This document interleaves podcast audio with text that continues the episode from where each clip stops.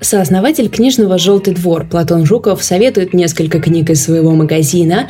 Арина Бойко рассказывает о квир-романах и новом номере журнала «Незнание», а я, Валя Горшкова и Дина Озерова обсуждаем новости в этом выпуске подкаста «Букстор». К подкасту Bookstore присоединяется Платон Жуков, сооснователь книжного магазина «Желтый двор» в Петербурге. Книжный магазин «Желтый двор» — это одно из самых уютных мест э, Петербурга, и это магазин, который специализируется на продаже книг из Японии, Китая, Кореи и не только. Платон, привет! Привет, Дина, спасибо. Всем привет. Наверное, стоит сразу сказать, что у нас не только книги из Японии, Кореи, Китая, хотя мы очень гордимся полками с книгами в оригинале. Мы в основном занимаемся тем, что собираем русскоязычные издания, так или иначе связанные с э, странами Восточной Азии, Японии, Кореи, Китая, Вьетнама и других стран. И сегодня я отобрал шесть таких новинок, э, потому что наш мир новинок довольно сильно отличается да, от э, такого общекнижного, что ли. И начну я, наверное, с самой-самой-самой недавней. И это книга Дзипенси, японского автора Дзипенси Ику, которая называется «На своих двоих по тракту Такайда, изданная э, Гиперионом в мае-июне этого года и переведенная японистом Анастасией Борькиной с японского языка. Этот перевод занял у нее 7 лет. И книжка, на самом деле, очень-очень известная, потому что Дипенси Ику условно был современником Хакусая, то есть творил в первой половине XIX э, века. Это был совершенно, да, это была такая старая Япония. Куртизанки, актеры кабуки, такой закрытый своеобразный японский мир. Но дело в том, что он э, был одним из первых писателей, кто написал откровенный юмористический такой плутовской шутливый роман, потому что до этого японская литература была очень-очень серьезной. А здесь Дзипенси Ику взял и составил историю э, двух друзей, которые путешествуют по тракту Такайда. Такайда — это такая дорога, которая связывала две японские столицы. И вот э, два японца, друга по имени Ядзиро Бэй и Китахати, путешествуют по этой дороге. Все, что их интересует, на самом деле, это еда, выпивка, женщины и как такое желание повеселиться. Это уже необычная такая постановка э, для японской книги того времени, потому что вдруг да, мы говорим не о монахе, не о воине, не о человеке достойном, а просто о двух ребятах, которые идут из города в город и мы бы сказали сейчас, ловят приколы по пути. Они не относятся ко всему серьезно, поэтому они периодически попадают в дурацкие совершенно ситуации. Так же легко, как они в них попали, они из них выпутываются и идут дальше. Нельзя сказать, что книжку экранизировали, но очень-очень много различных фильмов, сериалов и поздних литературных работ заимствовали саму базу да, вот этих двух друзей – ну, приключения у них всегда были разные. И это была, наверное, такая одна из первых японских книг, написанная для действительно массового да, читателя. В ней было, она, во-первых, была написана не слишком высоким японским языком, а скорее разговорным. В ней было много таких острых моментов, анекдотов, такого саркастического отношения к японской реальности. Это был такой роман с продолжением. То есть там была такая видна коммерция, потому что потом Дзипенси Икку написал еще и продолжение, к сожалению, я не помню, как оно называется, оно не оставило такого следа, как оригинал. Все таким образом знали через кино и э, разные другие форматы о существовании этой книги, но перевод на русский язык не было. Людей немного может ее прочитать в оригинале, и вот э, благодаря семилетней работе Анастасии Боркиной мы теперь можем с ней познакомиться. И кроме того, она еще дублируется как такой своеобразный путеводитель по тракту Такайда. Э, если вы знаете японские гравюры, есть такая знаменитая серия «53 станции Такайда», да, mm-hmm. по-моему, э, у Тагавы Хиросиги, знаменитого мастера. Э, потому что это был супер популярный такой хайвей, по которому шли, ехали на лошадях, и, конечно, там были станции, где люди могли поесть, как-то отдохнуть, и она дублируется как путеводитель, да, то есть японец 19 века мог купить эту книжку, посмеяться, э, прочитать и еще понять, э, что его ждет на пути из одной столицы в другую. Вот такая история. А сейчас, интересно, можно эту книгу использовать как путеводитель, например? Я думаю, что в каком-то отношении да, хотя, конечно, Япония изменилась очень сильно, но и Токио, и Киото э, очень большие города. Э, и хотя японские города очень часто перестраиваются, да, отчасти из-за землетрясений, отчасти mm-hmm. как дань времени, э, плюс во время войны много было разрушено, отчасти это сама суть такого восточно-азиатского подхода к архитектуре, потому что они просто меняют все очень легко, да, уничтожают и строят mm-hmm. заново. Поэтому каких-то тех зданий или каких-то тех конкретных мест мы вряд ли сможем с вами посетить сегодня. Но мы можем, да, повторить путь.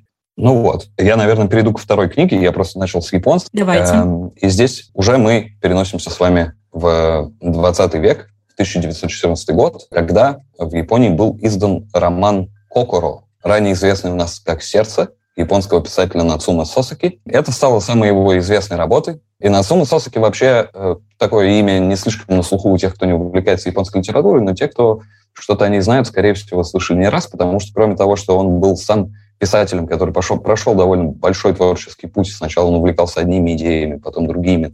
Он еще и был, так сказать, наставником целого поколения японских авторов, очень-очень известных, таких как Тагава Рюноска, Дадзая Саму и Мори Огай и нескольких других. И он такой один из отцов-основателей новой японской литературы, да, японской литературы 20 века, которая уже серьезно отличается от старой Японии. Роман этот не раз тоже экранизовался. И у него такая непростая судьба в России, на самом деле, потому что вышел перевод академика Конрада в 1935 году, в 1943 году, 1943, вышел перевод, совместно выполненный э, переводчиком Шахматовым и Хирай, и с тех пор эта книга больше не переиздавалась. По опыту работы в нашем магазине могу сказать, что это был такой святой грааль всех, кто интересовался японской современной прозой, все время спрашивали про сердце или кокоро, как она еще известна Нацума Сосаки, и всегда ответ у нас был один и тот же, к сожалению, этой книги нет, большая редкость. Если вы уж ее и найдете, то это будет да, бумажная книга, которой 80 лет, но известный переводчик с японского, японист Екатерина Рябова,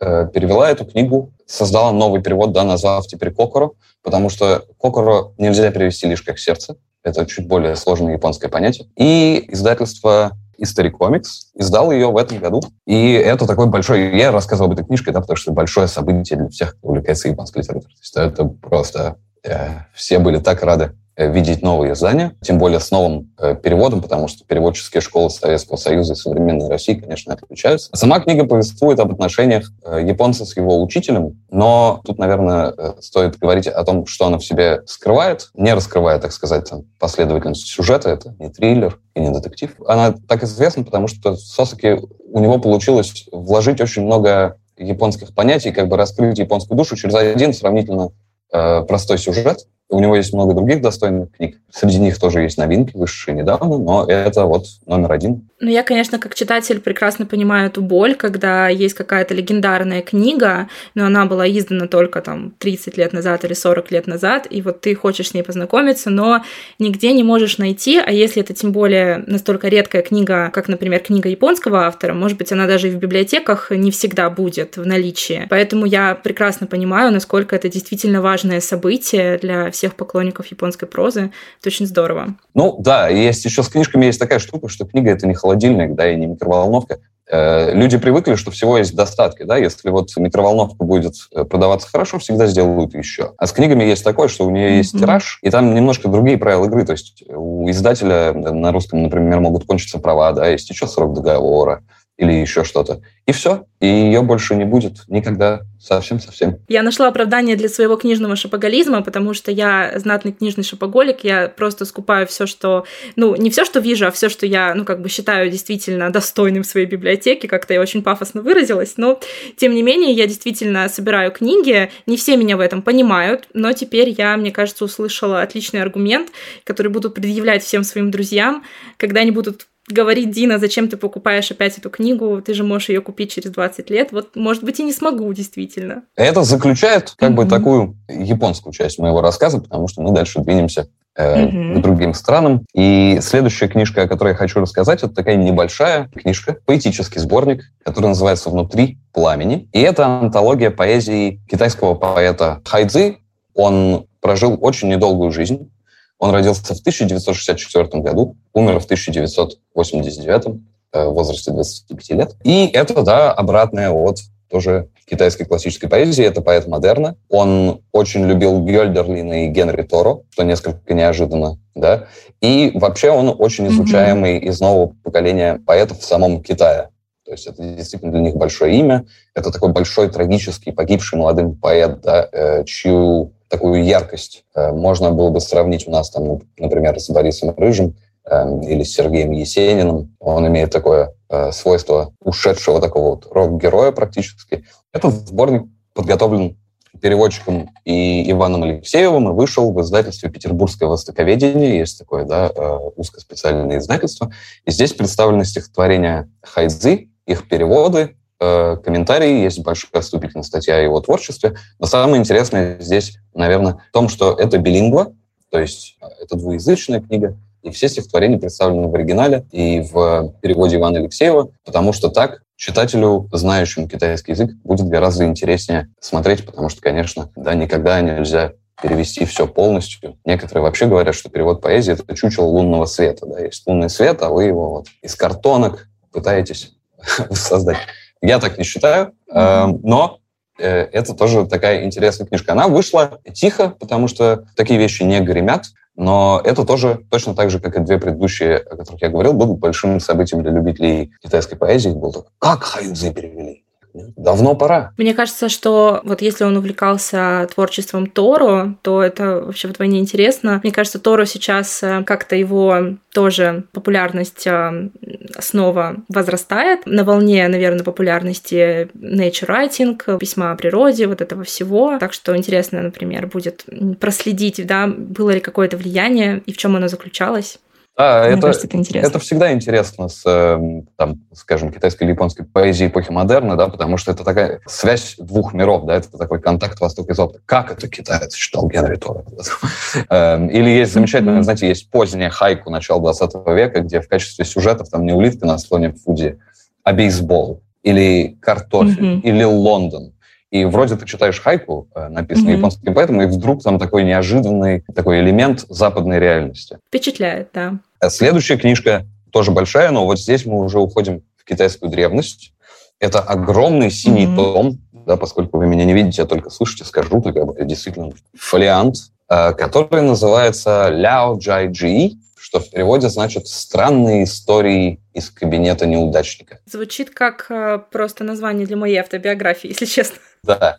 Под псевдонимом Ляо Джай скрывается э, китайский писатель и собиратель сказок Пу Сун Лин. Это не первое его издание на русском языке. Э, Пу Сун Лина есть несколько сборников. Они издаются очень часто и переиздаются. И Сун Лин, он же Ляо Джай, при своей жизни, жил он в конце 17-го, начале 18 века в Китае. Э, он не был большим человеком, что несколько интересно, потому что обычно, да, если мы подумаем об этом в классической китайской культуре, какой-то знаменитый мыслитель или писатель, он обычно занимал еще какую-то очень серьезную государственную должность. Сунь был ни много ни мало полководцем, и вообще ожидалось, что если ученый муж хорош, он хорош во всем. А вот у Пасунлин он никогда не, стро... он не сдал экзамены на государственную должность, он не строил никакую такую особенную карьеру, и поэтому выбрал себе псевдоним Ляо Джай, что со старокитайского значит это не значит неудачник дословно, это восходит к старокитайскому выражению, которое можно перевести как «с грехом пополам», кое-как, еле-еле. Да, то есть это был такой вот человек, который кое-как по жизни справляется. И действительно, он умер э, в полной безвестности,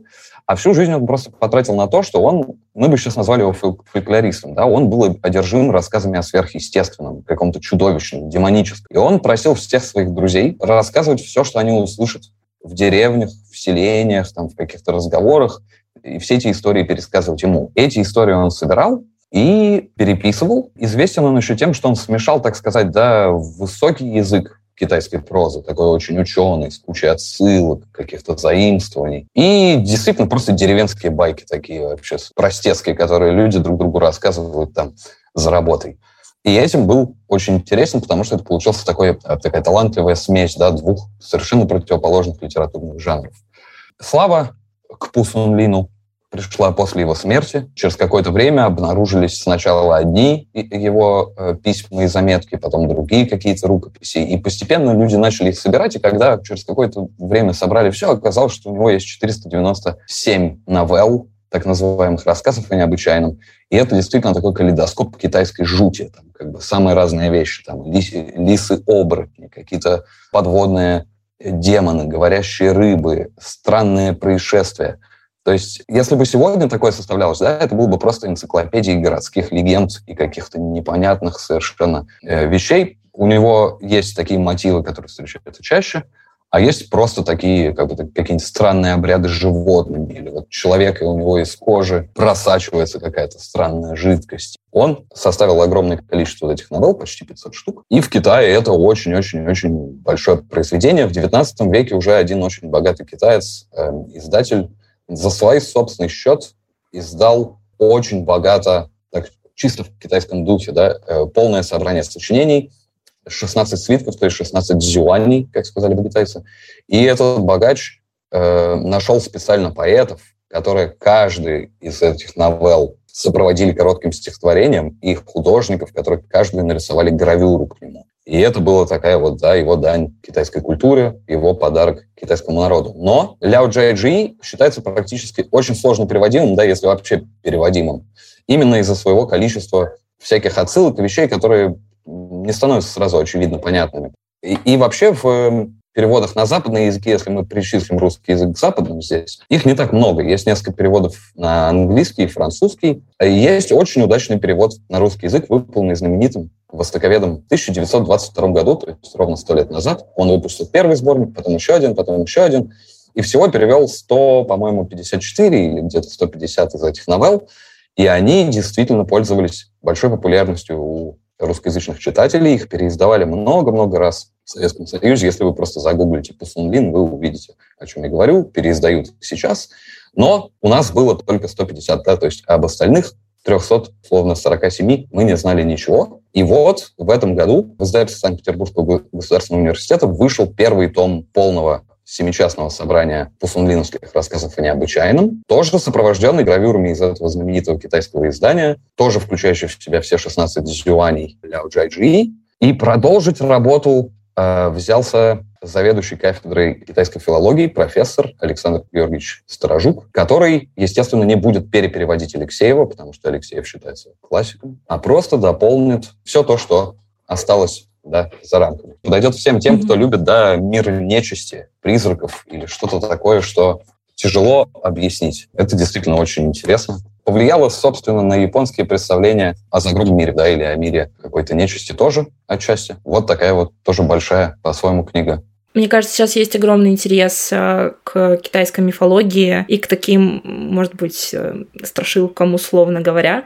Э, мне кажется, в массовой культуре это сейчас становится очень популярным, поэтому интересно, конечно, обратиться, вот, можно сказать, к первоисточнику, да, как это вот классики видели, понимали, откуда вообще ноги растут у такой популярности в массовой культуре. Но мы, мы должны понимать, да, что он был не первым кто писал такие рассказы, и mm-hmm. вряд ли конец 17 века можно назвать какой-то китайской древностью. Китай гораздо старше. И были, конечно, да. до, до него какие-то сборники э, таких э, штук, но он первый вот, да, смешал вот два этих жанра, и этим запомнился своим талантом, своей литературной такой способностью. Я очень люблю Ляо Джай Джи. Мне э, кажется самым страшным то, что он, во-первых, он описывает так очень просто. То есть он говорит, что вот там Лю из такой-то деревни, Жил там студент Лю, и к нему пришла лиса. Превратился mm-hmm. в прекрасную девушку, он, значит, там с ней начал проводить время.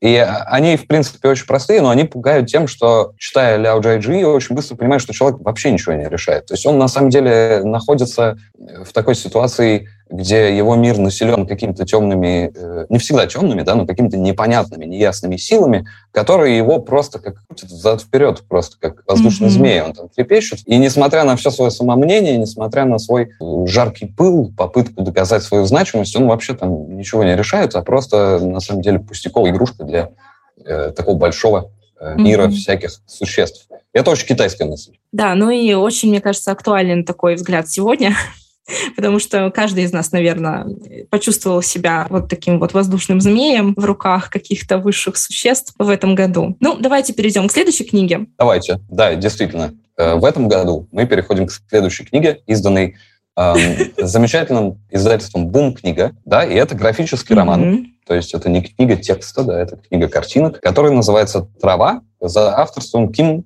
Жандри Ким Сук, и это большая и страшная история о корейской женщине, которую продали в чужую семью и которая во время японской оккупации попала на одну из станций утешения, да, то есть стала сексуальной рабыней, так сказать, э, японских оккупаторов.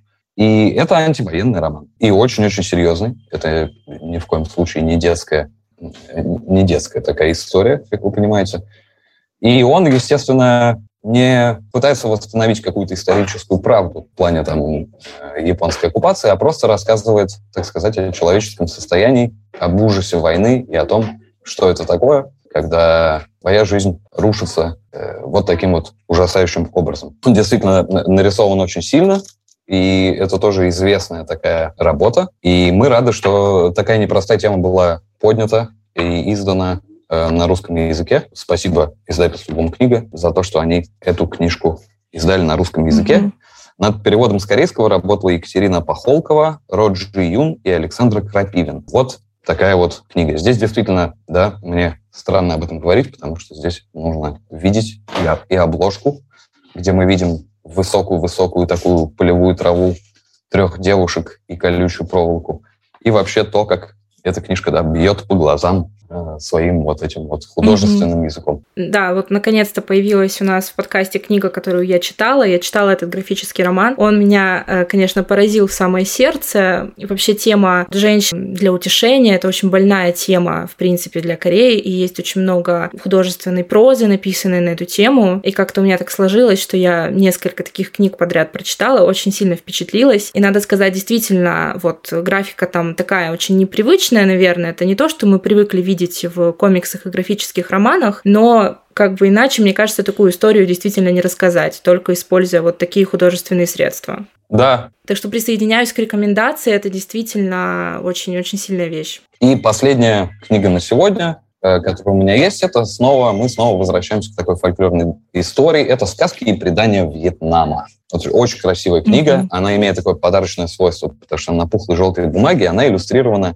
таким... Вот есть такой фольклорный народный жанр, такие лубочные картинки вьетнамские, они называются дон хо. И они как раз-таки изображают персонажей вьетнамского фольклора. И на самом деле, во-первых, наверное, нужно сказать, что до этого последний раз, когда э, выходил сборник вьетнамских сказок, это было в 1992 году, 30 лет тому назад. Это гораздо было более такая популярная тема в, э, при советской власти, потому что мы дружили да, с Вьетнамом очень-очень тесно, издавалось много книжек вьетнамских писателей. Но это не просто сборник сказок. То есть, с одной стороны, это читается как сборник сказок мифов и вьетнамских преданий, а с другой стороны, это вообще-то довольно серьезная научная работа, составленная э, вьетнамистами, э, востоковедами из Высшей школы экономики. Составила книгу Юлия Минина она востоковед и специалист по языку истории Вьетнама. И с ней работали еще Харитонова и Екатерина Лютик.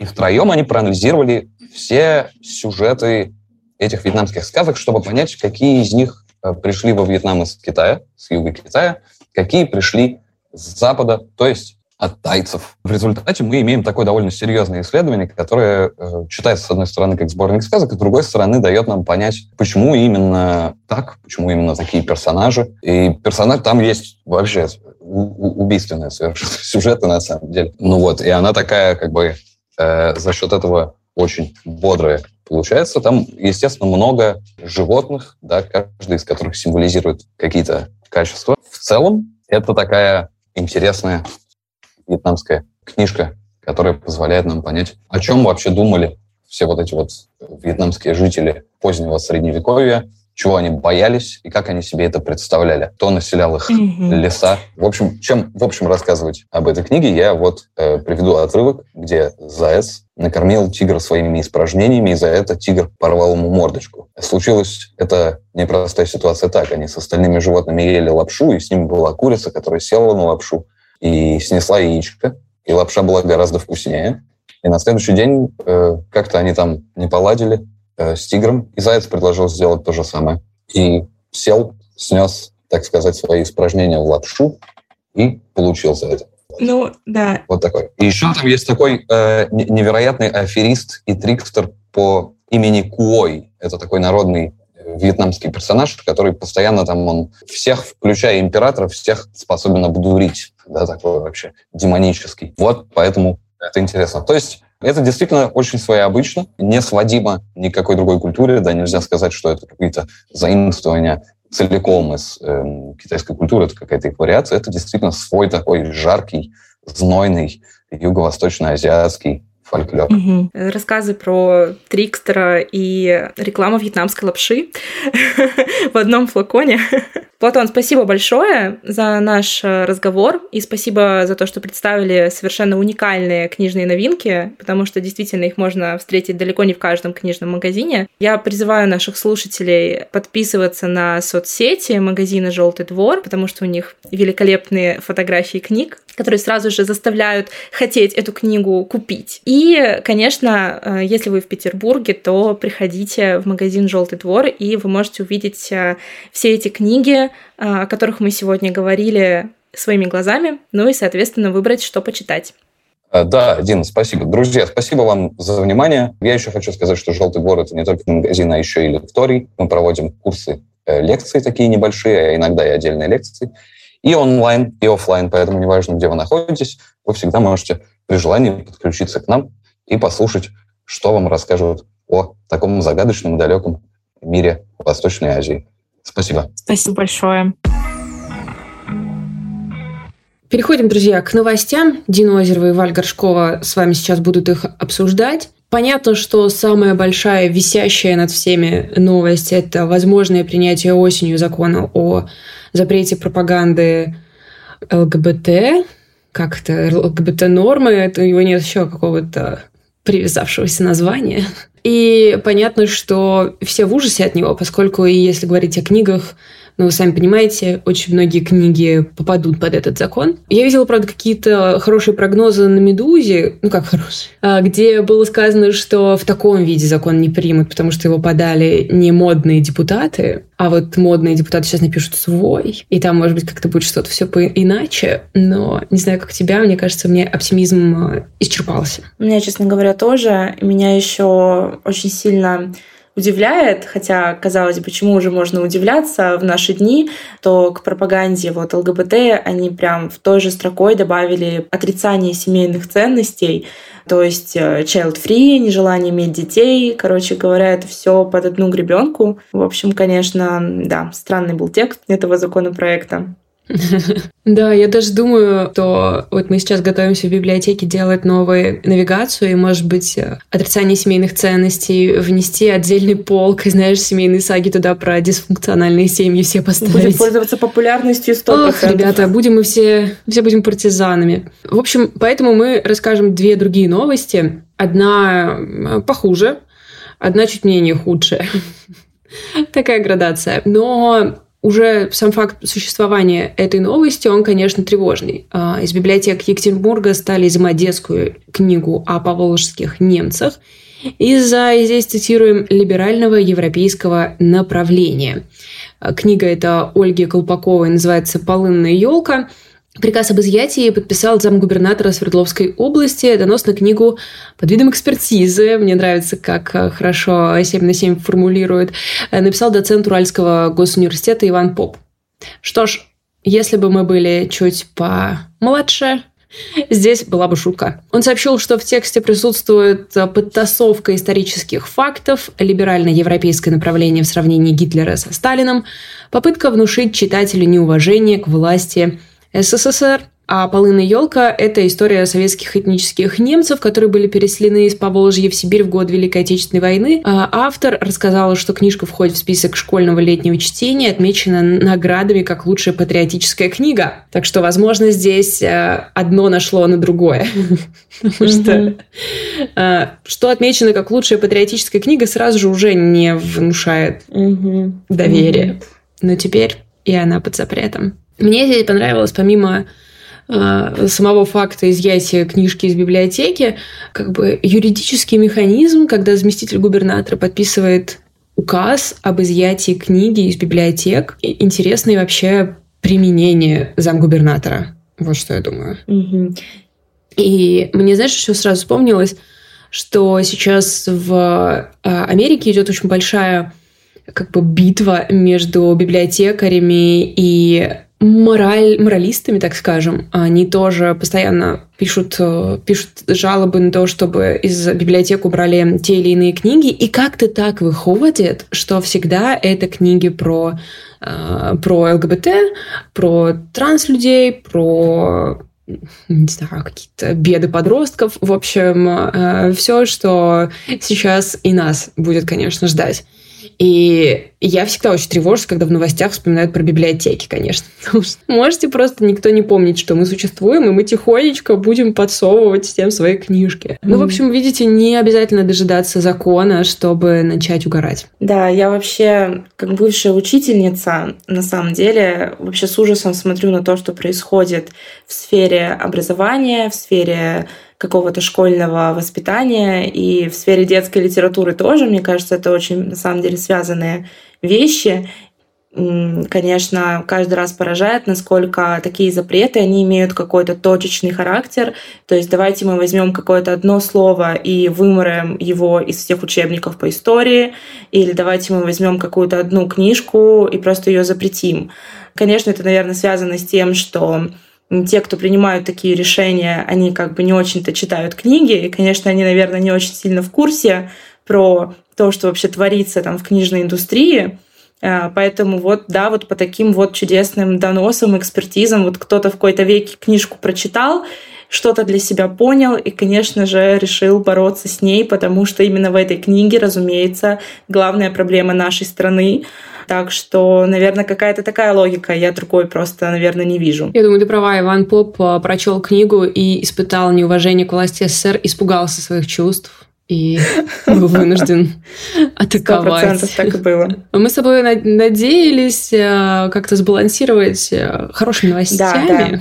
И кое-что, кое-что ты смогла да, предложить. Я нашла такую чудесную новость. Таким чудесным заголовком люди в Москве стали чаще ходить в книжные магазины. С марта по июль москвичи чаще ходили в книжные магазины в торговых центрах, чем в прошлом году в эти же месяцы. Посещаемость в марте-мае выросла на 5% к прошлому году, в июне на 20%. Товарооборот в книжных магазинах в торговых центрах в марте-мае вырос на 22% к прошлому году, в июне на 33%. Частично эти цифры объясняются ростом интереса к художественной литературе. Люди ищут в ней утешение, иногда объяснение происходящей катастрофы, замена еще одного доступного развлечения кино, которого стало ощутимо меньше в России. Другая причина — рост популярности young adult литературы. В книжные потянулись подростки скупить все оставшиеся экземпляры лета в пионерском галстуке, видимо. видимо. так, да. Ну, новость, безусловно, хорошая, да, потому что люди стали чаще ходить в книжные магазины, они стали чаще покупать книги, конечно, это отрадно. Но, наверное, две причины у меня есть для беспокойства в этой новости. Ну, во-первых, э, я как житель очень-очень далекого замкадья, когда вижу заголовок э, «Люди в Москве что-то начали делать чаще», я начинаю думать о том, что насколько это репрезентативная новость на самом деле, потому что понятно, что мало ли что у них там в Москве происходит. Это не всегда касается основной России. И мне понравился комментарий Галины Юзефович к этой новости у себя в телеграм-канале «Рыболоцман». Она написала, что вполне возможно люди просто закупаются книгами впрок, э, понимая, что книжную индустрию ждут нелегкие времена в будущем, и действительно нужно запастись не только летом в пионерском галстуке, но и чем-нибудь еще, потому что, как мы помним из предыдущей новости, отменить книгу в наши дни стало гораздо проще, чем раньше – поэтому лучше какой-нибудь подпольный экземплярчик всегда держать у себя под подушкой. Это, видимо, у нас в мышечной памяти еще осталось, что книжки надо аккумулировать. Mm-hmm все, что возможно, все экземпляры какие-то спорные, каким грозит опасность, все сохранить. У меня, по крайней мере, такая логика. Но понятно еще, что это же еще отскок после пандемии, наверное, когда э, сложно было там ходить в магазины, поэтому сейчас хочется туда вернуться и поискать. Меня, правда, расстраивает, что здесь именно про торговые центры, потому что есть такое ощущение, что это может быть какая-то, знаешь, по исследованию торгового mm-hmm. центра или что-то такое, потому что, конечно, хотелось бы увидеть, что э, россияне массово ломанулись в независимые книжные книжные магазины, чтобы покупать там Николая Пле. Но, возможно, так на самом деле есть, просто никто не считал. Потому что сейчас в американском, опять же, рынке, простите, что я туда все время ссылаюсь, просто я слушаю подкаст про американский книжный рынок. Вся моя информация оттуда. Они там с шоком обнаружили, что у них резко выросло количество независимых книжных магазинов после пандемии. Они просто пооткрывались, а, как никогда не открывались, при том, что вроде как экономика у всех э, улетает. А, и еще хорошая как бы часть этой новости заключается в том, что это очень разнообразные книжные магазины. Они сфокусированы на там типа женская литература, э, литература людей разного цвета или такое все. В общем, они, ну и держат ее там тоже не только белые парни, при, всей, э, при всем нашем, ребята, к вам уважении. И я надеялась, когда увидела эту новость, что это отблеск вот этого пробуждения, потому что там э, просто показали, что за время пандемии люди поняли, что э, независимые книжные нужно поддерживать. Там очень мало кто в итоге закрылся, несмотря на панику, что они как-то очень осознанно, вся эта кампания по спасению независимых книжных привела к тому, что люди такие, а, ну понятно, мы, значит, должны ходить сюда. Ну, мы тогда пошли. И как-то это просто сработало. И ну, вот мы. Да, ну я сидим. надеюсь, что в будущем, в скором будущем мы увидим новость, что э, люди, в общем-то, послушали подкаст Bookstore, узнали о существовании независимых книжных магазинов и ломанулись именно туда. Уверена, заголовок будет именно такой. И наши слушатели просто владельцы независимых книжных такие, да, спасибо, девчонки. Мы все поняли. Ну ладно, будем надеяться, что мы все равно все это переживем, потому что из всех наших разговоров с книжными людьми понятно, что, я думаю, ты тоже это чувствуешь, что все раздражены и рассержены, и оптимизма у всех мало, но никто не говорит, я ухожу mm-hmm. кодить. Как бы все, кто могли, они ушли кодить. Кто остались делать книжки, они их будут делать, какие бы пожары вокруг нас не пылали. И когда все закончится, на полянке будем стоять, будет стоять маленький независимый книжный магазин, в котором будет куча классной литературы. Давайте думать про Давайте. этот день. К моей большой радости к букстору присоединяется Арина Бойко, писательница, создательница тонкого литературного журнала «Незвание». Незнание. Пятерка мне за дикцию. И ведущая телеграм-канала Go Fiction Yourself, верно же? Да, всем привет. Арин, пожалуйста, в этой части я прошу таких же открытых читательниц, как я, рассказать о каком-то своем последнем чтении, а, что-то из относительно свежего. Расскажи, что ты читала и что можешь сказать об этой книге. Последние, наверное, полгода я старалась читать побольше на русском, потому что у меня есть такой перекос, что я читаю очень много на английском и упускаю иногда книги, которые выходят на русском в России, и я как-то старалась выправить эту, эту свою читательскую привычку, и я добралась до э, «Мой белый» Ксении Бужской, и еще до этого, когда он вот вышел, по-моему, в мае, я прочитала «Степь» Оксаны Васякиной. То есть э, была безжалостна к себе а, по последней части. Слушай, на меня это так не подействовало чтение, не уничтожило меня, скорее наоборот даже поддержала. То есть я не хочу сказать, что это какие-то светлые или жизнерадостные книги, да, особенно «Степь», но мне почему-то было с ними как-то вот в контакте каждый день быть поддерживающей и, наверное, просто как-то какое-то релевантное, в общем, чтение. Мне очень, очень нравилось, что это вот про нас.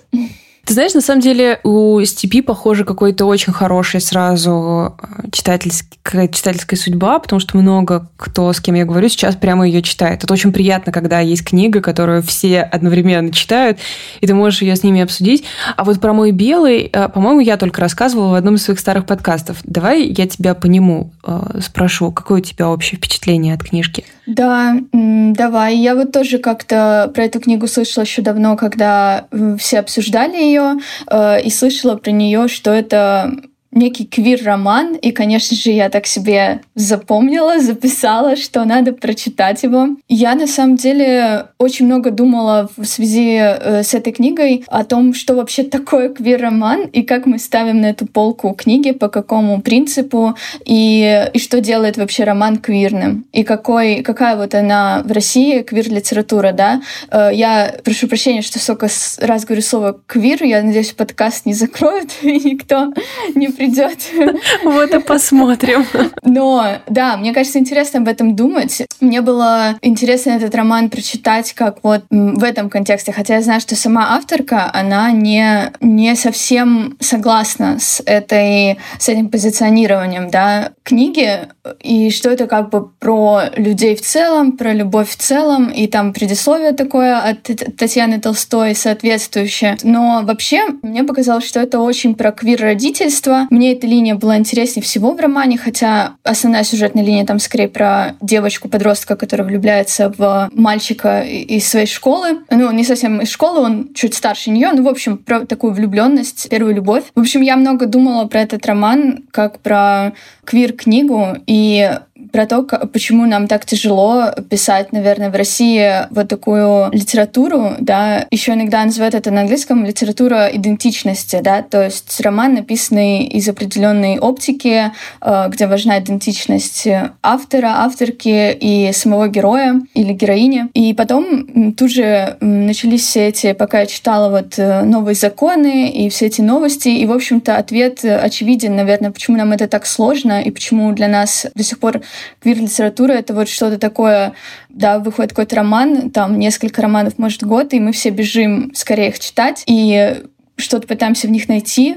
В общем, мне кажется, что, что этот роман, он абсолютно существует вот в каком-то контексте того, как мы сегодня живем, да, в том смысле, что, наверное, он такой не прямолинейно квирный, но он и не может таким быть, да, сегодня, когда мы знаем, что происходит, когда мы, в общем, живем так, как мы живем, да. Поэтому я советую, конечно, прочитать всем, кому интересно то, что публикуют, да, вот ЛГБТ-тематики. Я не скажу, что я полностью как-то э, довольна репрезентацией, которая в этом романе есть, но, опять же, сложно судить э, о литературе такого толка, потому что сам факт ее появления в России вызывает у всех такое «Вау, вот это да, вот это уже круто». Но мне интересно, мне интересно критиковать мне интересно читать, и мне интересно критиковать такие тексты, думать про них как про явления какие-то культурные. Мне показалось еще, что вот проблема в с тем, как эту книгу представляет себе писательница и читатели, она заключается в том, что магистральная линия — это влюбленность в школьнице, в гитариста постарше. Ну, как бы при всей трогательности сюжета он как бы, ну, нового, свежего, будоражащего ум в нем, ну, зеро. Девчонка влюбилась в гитариста, ну, что здесь может быть? Две мамы у этой девчонки — это гораздо более интересная для исследования тема, потому что, ну, она как минимум нова по тем самым причинам, которые ты назвала, что писать про это э, не просто страшно и, и публиковать то же самое. Поэтому, когда такое что-то выходит, то на первый план выходит, конечно, такая линия. Да, ну это вот то, о чем я говорю, мне тоже было интереснее прочитать именно из этой линии. То есть, если бы ее не было в романе, то я бы, наверное, закрыла еще быстрее, потому что, конечно, ты все ждешь каких-то подробностей, каких-то объяснений, да, каких-то ответов на вопросы, а как вот э, такая семья живет, да, в России сегодня, ну или там, э, когда они живут, может быть, там несколько лет назад. Да, я бы иначе, наверное, бы не стала читать, потому что стиль тоже немножко не мой, в этой книге, он мне напомнил очень литературу, которую я читала там в 13-15 лет. Такие вот романы про любовь, что, наверное, тоже своеобразная традиция, да, то есть э, существует абсолютно в своем контексте, да, вот такие нежные лиричные истории о любви. Но да, мне тоже интереснее всего была вот эта линия с матерями, э, с вот эти, да, родительство такое в России как раз не вообще как будто не представленная, и мы знаем только там кейс с рекламой вкусвилла, который то закончился неудачно, но там этого нет. И, может быть, для кого-то это плюс. То есть вот я обсуждала, например, со своей подругой, и она сказала, ну, вообще-то это очень круто, что там нет вот этой боли, вот этой драмы, вот этого самого такого слез и трагизма, да. Но не знаю, мне вот этого не хватило, и мне было интересно наблюдать за собой по ходу прочтения, что как бы, э, знаешь, что такое чувство возникает, что в какой-то книге ты читаешь и думаешь, ну, здесь, конечно, пережали, там, ну, Янагихару, например, самый такой пример, да,